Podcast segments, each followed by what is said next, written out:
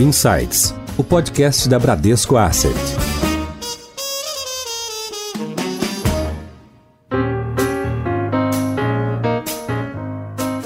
Cada vez mais, planejar o futuro é um exercício que a gente precisa fazer hoje. Né? E quando se fala em futuro, no mundo dos investimentos, a previdência ela surge com uma oportunidade e com um planejamento de longo prazo. E hoje nós vamos falar sobre isso inclusive de olho em um produto novo que está chegando no mercado, já chegou no Bradesco, e para isso convidamos para o Insights Bernardo Carvalho, diretor executivo e CRO da Gave Investimentos. Bernardo, seja muito bem-vindo, obrigado pelo teu tempo e gentileza de estar aqui conosco hoje. Obrigado, gente, é uma honra estar aqui. Para a gente é sempre importante estar falando com vocês, Bradesco é um parceiro nosso histórico, então é um prazer a gente ter esse produto sendo lançado agora aqui na casa. Enfim, vamos conversar um pouco hoje falar um pouco de macro do produto. Vamos lá. E para integrar essa conversa sobre investimentos no futuro, nada melhor de estar conosco aqui hoje o superintendente executivo da Bradesco Seguros, Estevão Skriplit. Tudo bem, Estevão? Opa, prazer, Adilson, estar mais uma vez aqui com vocês, na companhia hoje do Bernardo.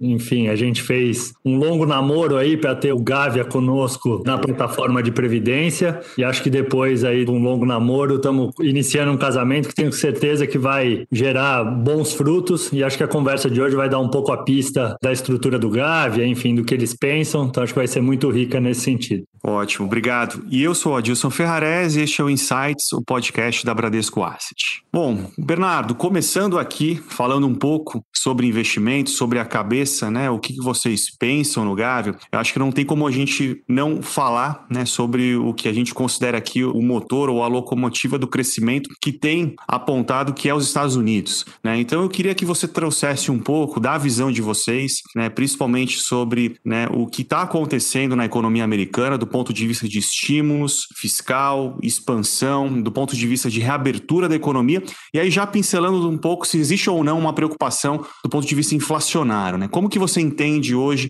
esse cenário americano? Excelente pergunta. Que na Gabi a gente tem uma, uma dedicação bastante grande de analisar o cenário internacional. A gente gasta bastante tempo analisando os Estados Unidos, a China, a Ásia, a Europa e diversos países emergentes além do Brasil. E nesse cenário, acho que você tocou num ponto bastante importante que tem sido o forte crescimento americano. Né? Os Estados Unidos, ano passado, conseguiram reagir bem em relação à crise, no sentido de bastante expansão monetária, expansão fiscal. Isso fez com que a atividade americana não afundasse tanto em 2020. Então, começou 2021 2021 já com uma retomada consistente. E à medida que a gente observou um Senado democrata junto com um presidente democrata, a gente tem, então, como cenário básico para frente, uma expansão fiscal bastante robusta pelos Estados Unidos. Então, acho que o modelo de você ter um Senado democrata, um Congresso democrata, que consiga aprovar novas rodadas de estímulo, como já aprovaram esse ano 2 trilhões de dólares para auxílios em função da pandemia, 2 trilhões de dólares para infraestrutura, agora estão discutindo mais 2 trilhões de dólares para questões sociais,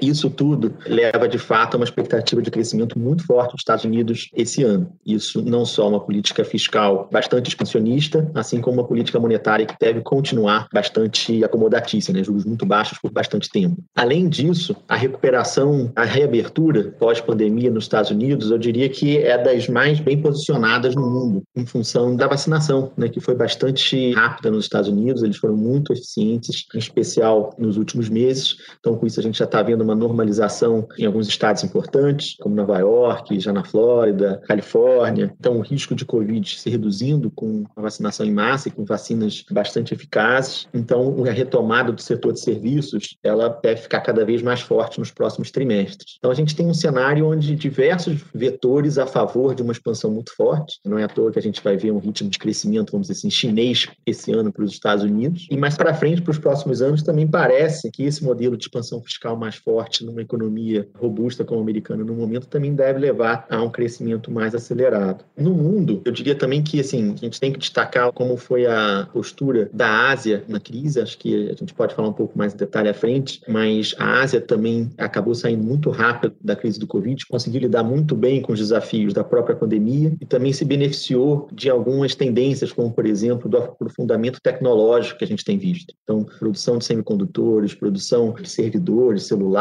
isso tem sido bastante importante para algumas economias da região em termos de exportação. Materiais biomédicos também foi bastante importante. E são países, fora a China, que tem um espaço fiscal muito maior para estimular. Você olha, Coreia, Singapura, tem muita munição para enfrentar mais turbulências à frente. E a própria China não teve que fazer tanto estímulo agora. Então a gente soma um mundo que você tem a Ásia crescendo bastante, os Estados Unidos crescendo bastante, a Europa estabilizada e até com surpresas positivas na margem também de crescimento. Então a demanda global, de fato, vem surpreendendo positivamente. Mas por outro lado, a gente tem visto mais restrições de oferta. Né? A pandemia teve impactos em cadeias globais, ritmos de produção e a crescente demanda de alguns itens, como por exemplo commodities commodities, ou até mesmo na parte de tecnologia semicondutores, já tem revelado fortes aumentos de preço de diversos insumos e diversos produtos. Além disso, tem uma discussão sobre o lado político de médio e longo prazo que a gente tem visto no mundo, tem se refletido, por exemplo, num atrito maior entre os Estados Unidos e a China. Isso era muito notório com Trump, mas com Biden, a nossa percepção é que vai continuar ainda uma postura bastante rígida dos Estados Unidos em relação à China, por mais que seja menos ruidosa, ainda vai ser uma postura ainda ainda de um certo conflito comercial. Então, isso faz com que a China também se volte muito para o mercado interno, discutindo políticas de substituição de importação. Então, em linhas gerais, a gente tem visto alguns vetores nos últimos anos e também recentemente de uma certa desglobalização, que também leva a um impacto negativo na oferta.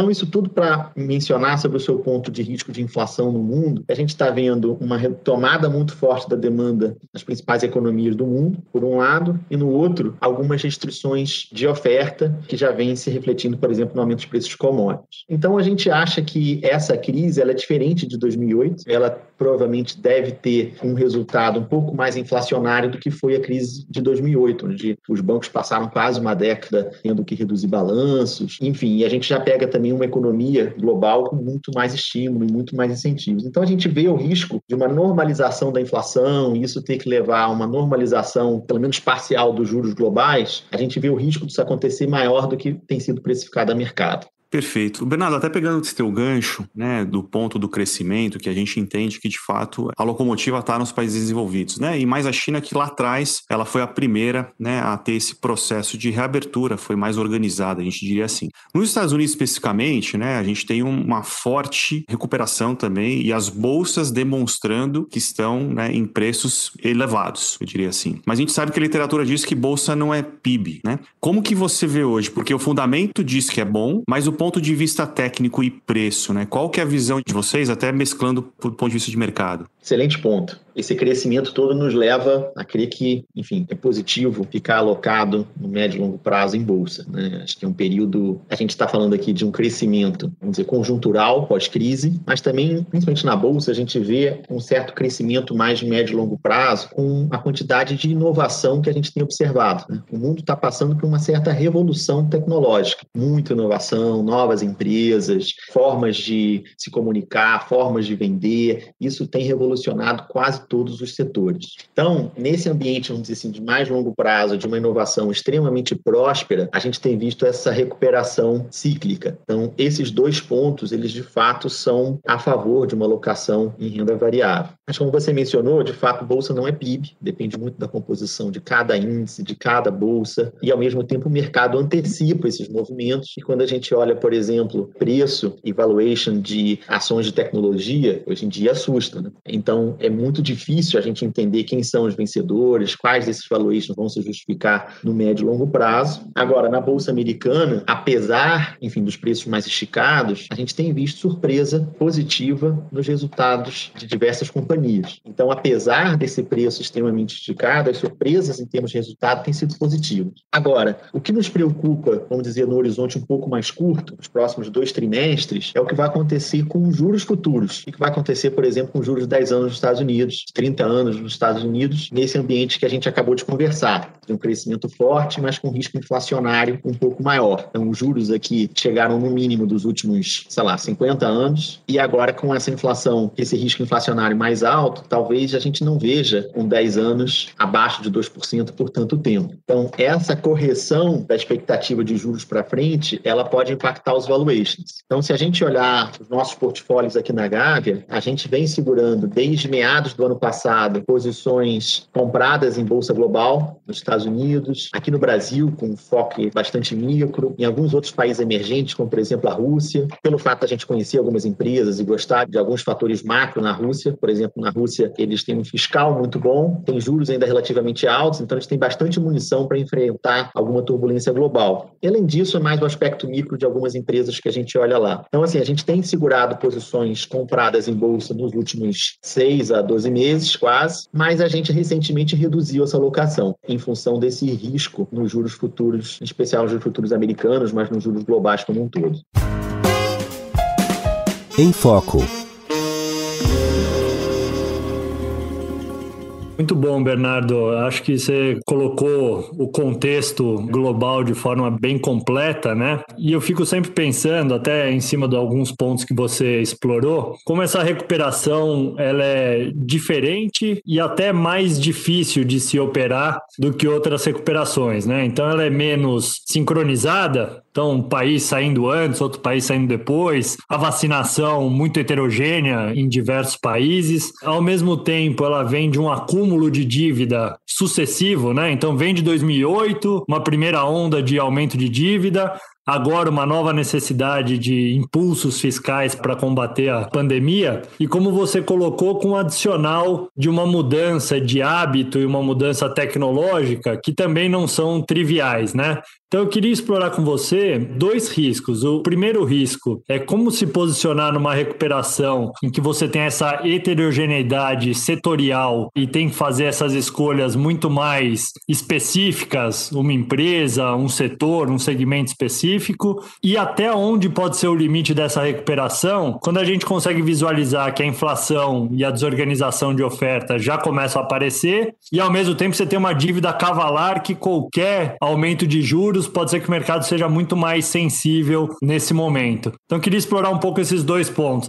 É, esse é um ponto super importante, porque apesar dessa recuperação cíclica e essa questão positiva do ciclo de inovação, o mundo tem diversas fragilidades, né, do ponto de vista fiscal, geopolítico, enfim, de crescimento populacional. Então, assim, a gente tem alocado nos últimos trimestres, eu diria, com bastante cautela. O primeiro ponto que eu falaria sobre como se posicionar nesse ambiente que, apesar de positivo no curto prazo, você tem riscos estruturais muito relevantes, é a gente ter operado com risco baixo. Então, a gente não tem segurado portfólios com tanque cheio, a gente tem sido bastante cauteloso na tomada de risco, às vezes construindo portfólios com mais proteções. Então, a gente pode comprar alguns ativos que a gente vê sendo beneficiado nesse cenário, mas a gente sempre busca hedges e proteções para a carteira de ativos que estejam mais fragilizados nesse ambiente. Então, por exemplo, como a gente comentou, a recuperação está sendo liderada pelos países centrais, pelos países envolvidos, pela China, e essa heterogeneidade que você mencionou traz, por exemplo, uma perspectiva não tão otimista para alguns países emergentes que estão atrasados na vacinação ou que estão com muito menos munição no lado fiscal para continuar enfrentando qualquer turbulência à frente. Por exemplo, África do Sul, ou o próprio Brasil, Turquia, são países que hoje em dia têm restrições. Na Turquia, você tem uma fragilidade grande no balanço de pagamentos, reservas internacionais líquidas negativas, num país que tem bastante demanda por dólar. Na África do Sul e no Brasil, são países com dívidas públicas elevadas, com dificuldades de implementação de reformas. Na África do Sul, ainda uma rigidez no mercado de trabalho muito impressionante. Por exemplo, a taxa de desemprego na África do Sul no momento está em 32%. É um caso, para a gente, bastante emblemático. Então, são países que a gente acha que, em qualquer tipo de turbulência, tendem a sofrer mais do que países que estão saindo melhor nesse pós-crise. Então, a gente tem no portfólio muita diversificação nisso. E a gente tem usado, por exemplo, aqui no Brasil, uma visão, enfim, que é a fragilidade aqui de alguns ativos. Então, a gente, nos últimos meses, a gente foi muito ativo, por exemplo, na parte de renda fixa e na parte de moedas aqui no Brasil para proteger o portfólio ou, às vezes, para até se beneficiar de um cenário melhor. Setorialmente, em bolsa, de fato, assim, a seleção de ações nesse ambiente ela é muito relevante, né? seja em função do valuation, algumas empresas podem ter histórias boas, mas podem estar com um preço muito esticado, ou seja, para onde se posicionar nesse ambiente. Mas a gente tem preferido buscar algumas ações, por exemplo, que se beneficiem desse ciclo de inovação, dessa tendência de inovação. Então, às vezes, algumas empresas mais ligadas ao e-commerce ou questões mais ligadas de oferta, de fato, por exemplo, de provisão de serviços online, mas que a gente acredita que essas empresas ainda estejam com um valuation mais atrativo. Então, a seleção disso tanto no Brasil quanto nos Estados Unidos, a gente tem trabalhado um pouco nessa frente, mas sempre com essa cabeça de ter proteções no portfólio, dado que o mundo segue com diversas fragilidades. Bernardo, até pegando esse teu gancho aí de proteção, a gente sabe que o dólar, né, por muitos e muitos anos, ele sempre foi o principal ativo de proteção, né, de muitos portfólios. E hoje, né, se a gente for olhar, né, acho que o dólar ele é o calcanhar de Aquiles, né, de muitos economistas, né, a gente sabe que o câmbio de equilíbrio hoje talvez ele esteja um pouquinho abaixo do que de fato está o preço. Como que você avalia, né, a situação do câmbio hoje Brasil, né, e dólar e qual que é a tua perspectiva para frente, né, olhando um pouco a situação atual, principalmente puxando para o lado dos juros, né, o que está acontecendo, esse desafio fiscal e também político, né, que a gente está à frente aí. Quando a gente olha uma série histórica de câmbio real, ou seja, uma série de câmbio corrigida pelo diferenciais de inflação com os principais parceiros comerciais dos últimos 30 anos, e compara isso com os preços de exportação, os termos de troca, né, preço de exportação versus preço de importação, que são muito correlacionados com os preços de commodities, de fato, qualquer exercício nessa linha mostra que o real está nos seus pontos mais depreciados dos últimos 20, 30 anos. A gente teve períodos próximos em 2002, na incerteza política, política ali pré na eleição de 2002 e agora recentemente, apesar você teve uma certa alta de commodities, etc, mas o real continua ainda estruturalmente barato. Só que tem alguns fatores que podem levar o real a continuar ainda sofrendo em relação às demais moedas. Uma delas é o lado fiscal, então acho que a fragilidade fiscal e a ausência de expectativa de reformas consistentes à frente trazem um risco que talvez nesses últimos 20 ou 30 anos nunca esteve nesse nível, talvez em 2002 seja um algum ponto de comparação, talvez não de dinâmica de dívida, mas as incertezas questionadas na época. Então, o lado fiscal, ele de fato leva a você ter um campo mais depreciado do que seria de equilíbrio. Além disso, os juros estão bastante baixos, o risco de inflação aumentado recentemente, então o Banco Central está reagindo, né? já subiu duas vezes 75 basis points, está apontando para mais uma de 75, está tendo que reagir rápido. E esses juros baixos, quando você compara com o resto do mundo, isso também reduz a atratividade de ficar posicionado no real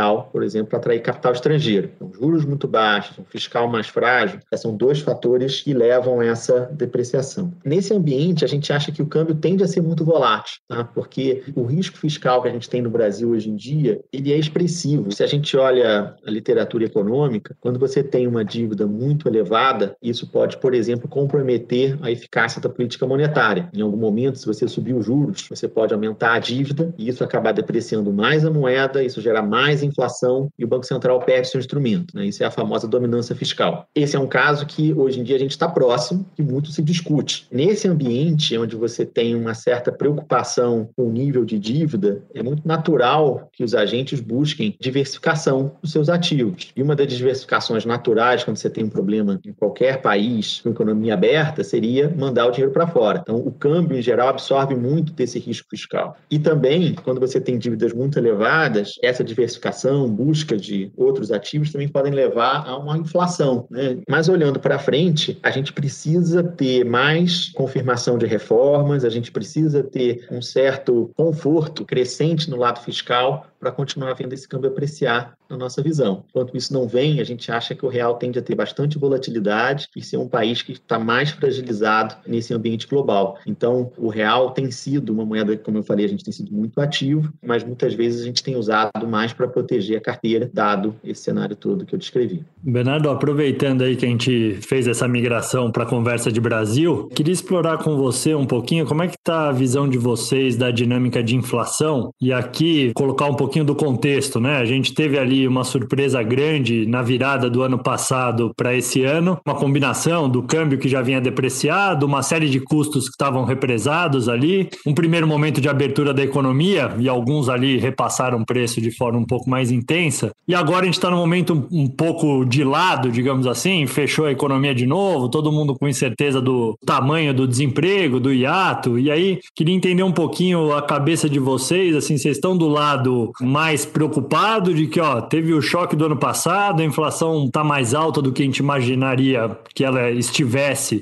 com uma economia ainda fragilizada? Ou vocês estão do lado mais tranquilo de que, ó, é um choque temporário mesmo, tem coisas de commodity, de câmbio que acontecem, depois isso se dissipa e lá no segundo semestre, virada do ano que vem, para o ano que vem a coisa está um pouco mais calma. Queria que você explorasse um pouco qual a cabeça de vocês, que lado da moeda vocês estão e a implicação para Banco Central, assim, como é que vocês estão vendo o posicionamento do Banco Central, o que já tem implícito na curva de juros, renda fixa. Então, dá uma explorada aí na inflação e posicionamento de vocês na renda fixa local. A inflação esse ano, de fato, surpreendeu bastante o que a gente tinha de projeção 12 meses atrás. Acho que uma das preocupações que você falou de repasse de custos, quando a gente olha onde está o IGP, né, acima de 30% nos últimos 12 meses, mostra um pouco do que a gente vem comentando, por exemplo, de restrições de oferta, impacto de preços de commodities. Aqui no Brasil, a gente ainda teve, por exemplo, materiais de construção subindo muito, aço, com questões não só globais, mas também questões locais. Mas a inflação, por enquanto, deve bater um pico aí no meio do ano e a gente tem uma expectativa que feche esse ano ainda na casa em torno de 5, 5,5, se a gente conseguir manter esse câmbio relativamente estável. Então, olhando para frente, é muito importante a postura do Banco Central e essa expectativa de reformas do lado fiscal, para que a gente tenha uma certa estabilidade no câmbio, para que a gente mantenha as expectativas de inflação ancoradas. Mas, no momento, reduziu bastante a nossa alocação em renda fixa no Brasil. Tá? Já respondendo um pouco de que o que foi para a curva, né, quando os juros passou ali de 10% no juro a termo precificado para daqui a cinco anos, 10, 10,5%, isso nos pareceu já relativamente justo para o atual ambiente. Claro que tem um certo risco de cauda, de acontecer uma coisa mais extrema, que a gente não pode descartar, dado a quantidade de ruído que a gente observou nos últimos meses, na condição política aqui no Brasil, mas a gente praticamente saiu já dos juros nesse momento. Mas a gente também ainda não entrou em, no lado oposto, né? Começar a acreditar que os juros longos já estão mais puxados, conversando com investidores Brasil e globais, essa pergunta já tem surgido muito. Né? Já está na hora de começar a aplicar os juros aqui no Brasil, ou seja, ter uma visão de que os juros futuros vão começar a reverter e vão fechar, vão cair relevantemente à frente. Mas para a gente, acho que para isso acontecer, além da postura mais vigorosa do Banco Central que tem entregado esse aumento, a gente também precisa ter mais perspectiva do ponto de vista fiscal. E aí não depende do Banco Central, né? vai depender realmente do Ministério da Fazenda, do governo do Congresso. Tá certo. E, Bernardo, até para a gente partir aí para falar um pouco mais do produto de previdência, especificamente, acho que de forma consolidada aqui, queria ouvir um pouquinho como que você traduz toda essa visão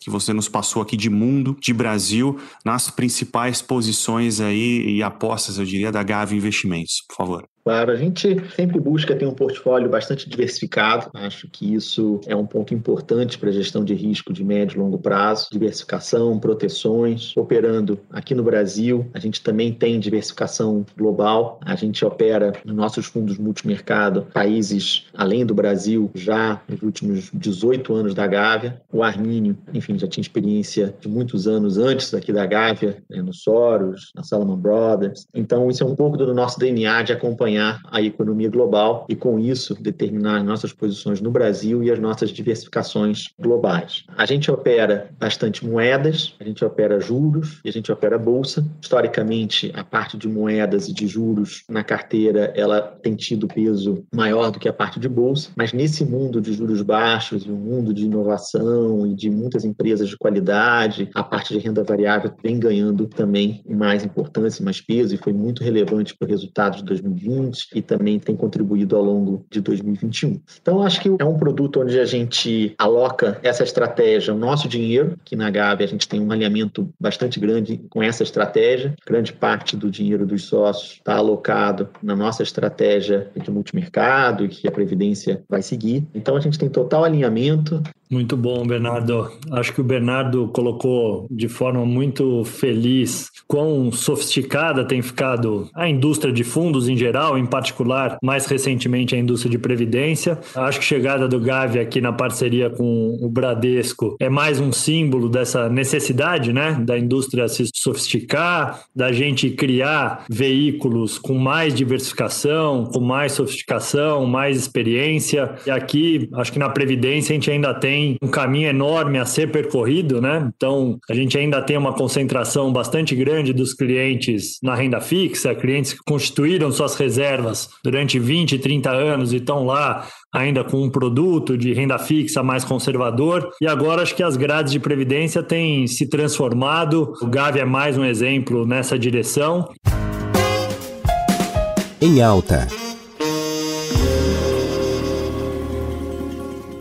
Legal, Estevão, é isso mesmo. E até acho que seria legal a gente escutar um pouquinho aqui nos bastidores, né? Como você muito bem colocou, né? E o Gavi já tem uma parceria longa com o Bradesco, né? E foi um namoro também, eu diria assim, bastante intenso, né? E acho que dois pontos principais foram feitos aqui, que é estudar junto com vocês a Previdência, o Gavi, né? A forma de colocar esse produto de pé. E acho que tem um sucesso aí de ter colocado e a gente ter iniciado isso, né? Mas até pegando um pouco esse ponto da Previdência para frente e pegando a percepção e opinião de vocês, né? A gente vê que de fato, né, hoje a educação financeira ela está muito mais em voga, né, e cada vez mais, né, o acúmulo de capital, a forma como você se prepara para o futuro, para a aposentadoria, ela passa pelo negócio de previdência. Então, como que vocês entendem, né, essa evolução, né, eu diria assim, essa democratização do investimento no aspecto de longo prazo de aposentadoria e até passando pelo produto de previdência? É o momento hoje da previdência para frente? Qual é a visão de vocês, Bernardo?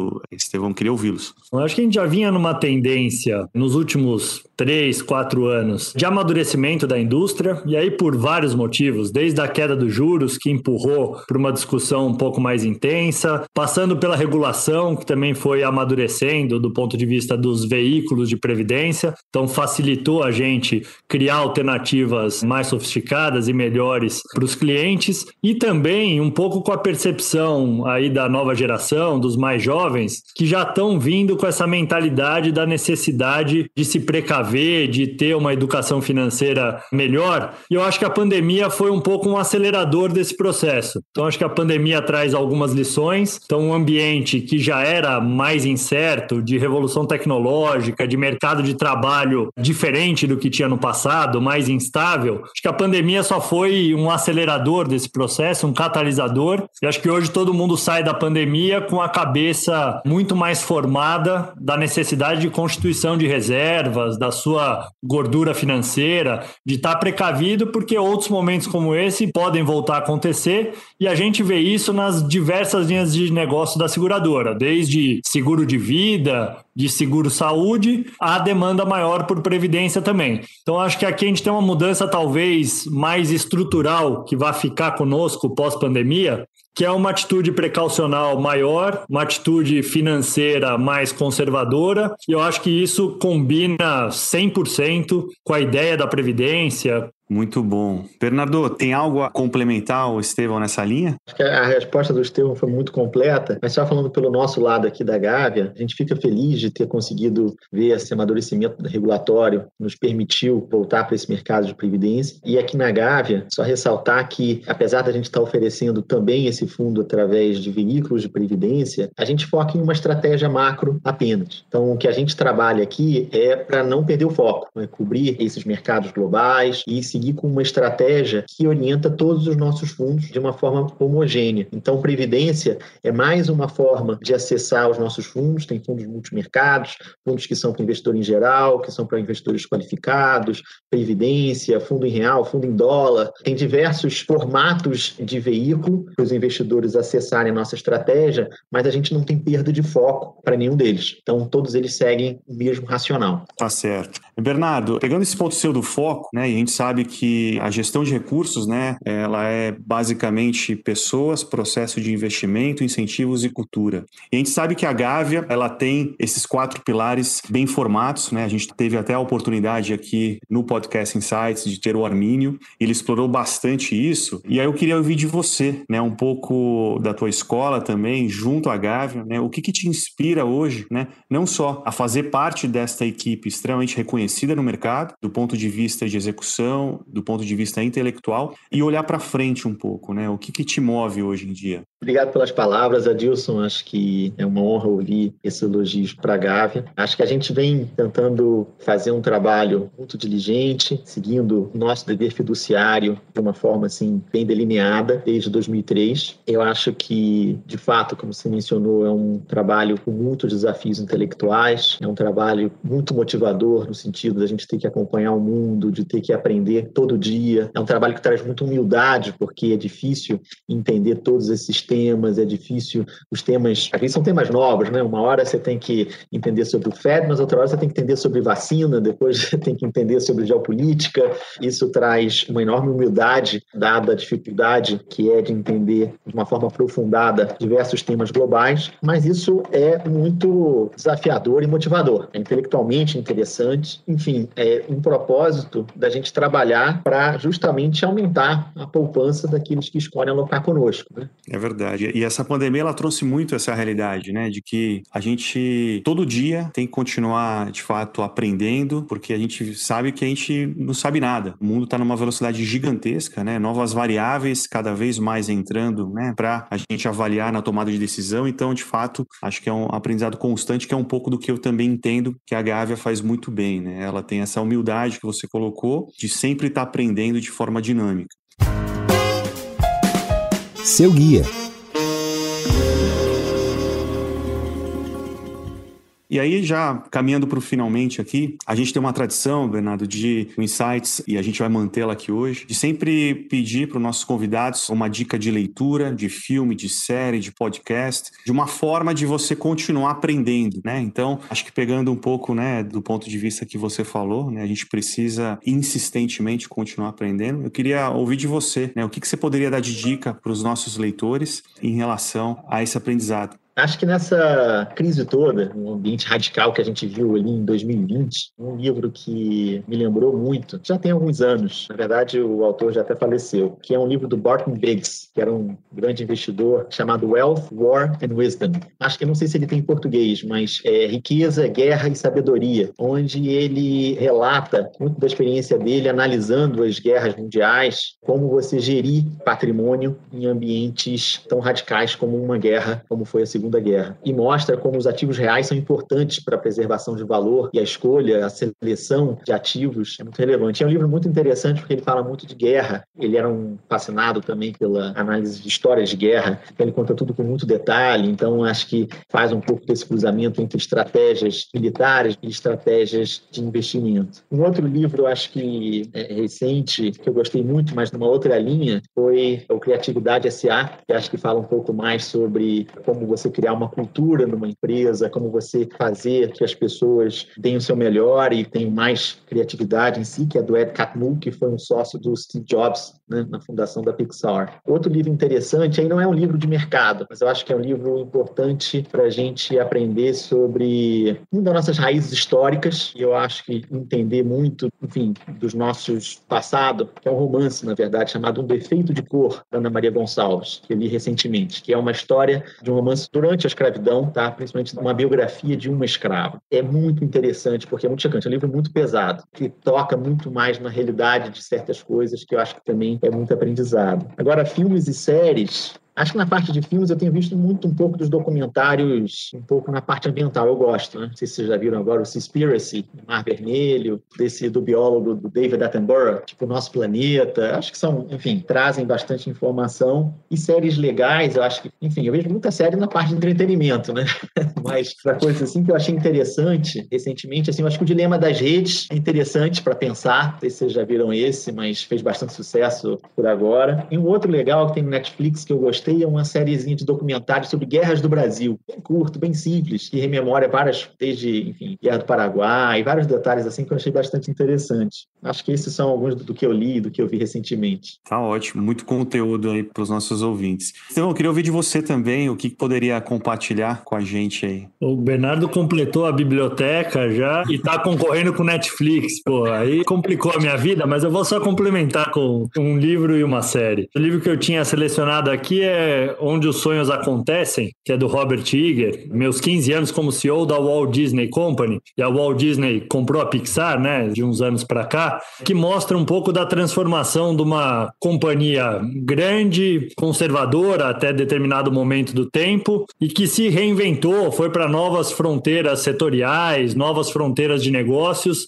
e virou uma companhia muito diferente do que era há 15 anos, 20 anos atrás. Hoje é uma companhia com atuação multissetorial, com entretenimento amplo, não só os parques, mas a Pixar, filmes, uma série de canais de televisão, esportivos, Disney agora, enfim, uma companhia que realmente se transformou e que acho que é um bom símbolo de como é o nosso capitalismo hoje em dia, né? Assim como a coisa está muito mais dinâmica, as fronteiras setoriais estão sendo devastadas, então não tem muito mais o cluster do setor financeiro ou da empresa de tecnologia, é um avançando na fronteira do outro. Eu acho que esse livro mostra um pouco essa transformação de como era o funcionamento dessas grandes companhias mais mais limitadas a seu setor até o começo dos anos 2000 e como essa coisa se transformou rapidamente nos últimos anos. Então, acho que é bem interessante o livro, além da experiência de vida e de carreira do cara, que é um aprendizado também, uma bagagem muito grande e nos ensina ali como em determinados momentos, assim, a fronteira da sua escolha, como pode te levar para um negócio totalmente diferente se você escolhe o caminho A ou B, né? Então, tem escolhas críticas ali da carreira dele, que ele tomar determinada decisão foi fundamental para onde ele está. Se tivesse ido para o outro lado, tivesse desistido, teria hoje um caminho muito diferente do que ele teve. E como a gente também, às vezes, tem muito menos controle da nossa vida, do nosso destino, do que a gente imagina ter, né? Tem muita coisa que é o acaso, é o momento,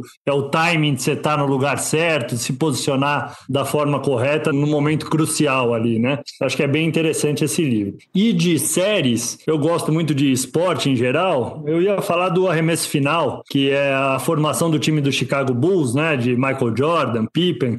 E aí, para além de só a formação do time de craques, tem tudo que tem por trás de um time cheio de estrelas, cheio de vaidades, como nasce um time, como ele tem um ciclo também. Em determinado momento a coisa começa a não funcionar tão bem, o desafio final ali, o arremesso final, o ano em que todo mundo sabe que aquilo vai acabar porque a estrutura já não está funcionando como funcionava e tem que administrar o ego lá para ganhar o último título. Enfim, também tem um monte de aprendizado bem interessante para a vida, né? Mais do que para o mercado financeiro, para a vida, como formar um time, como lidar com vaidades que sempre acontecem acontece. Acho que eu ficaria com essas duas aí, Edilson. Estevão, Bernardo, muito obrigado. Excelentes dicas. Temos conteúdo e uma biblioteca cheia aí para os próximos meses, eu diria. Bom, e também vou pedir licença aqui aos nossos ouvintes para compartilhar também uma dica minha. Né? Faleceu recentemente David Swanson, um dos grandes formadores de opinião, gestores de investimentos e CIO de Yale, que tem um livro que é muito interessante, né? nos ensinou bastante na forma de investir,